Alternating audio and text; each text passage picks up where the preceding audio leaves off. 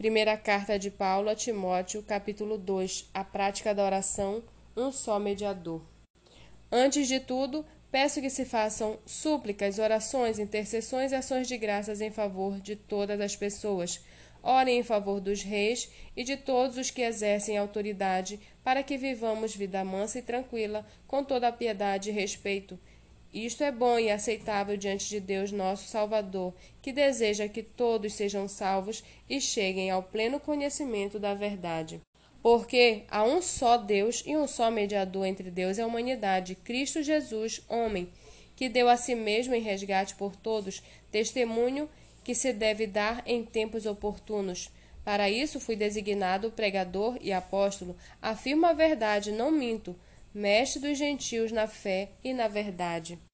Quero, pois, que os homens orem em todos os lugares, levantando mãos santas, sem ira e sem animosidade.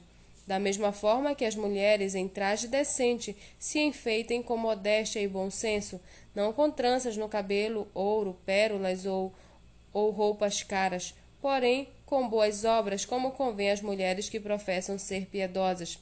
A mulher aprenda em silêncio com toda a submissão, e não permito que a mulher ensine, nem que exerça autoridade sobre o homem. Esteja, porém, em silêncio, porque primeiro foi formado Adão, depois Eva.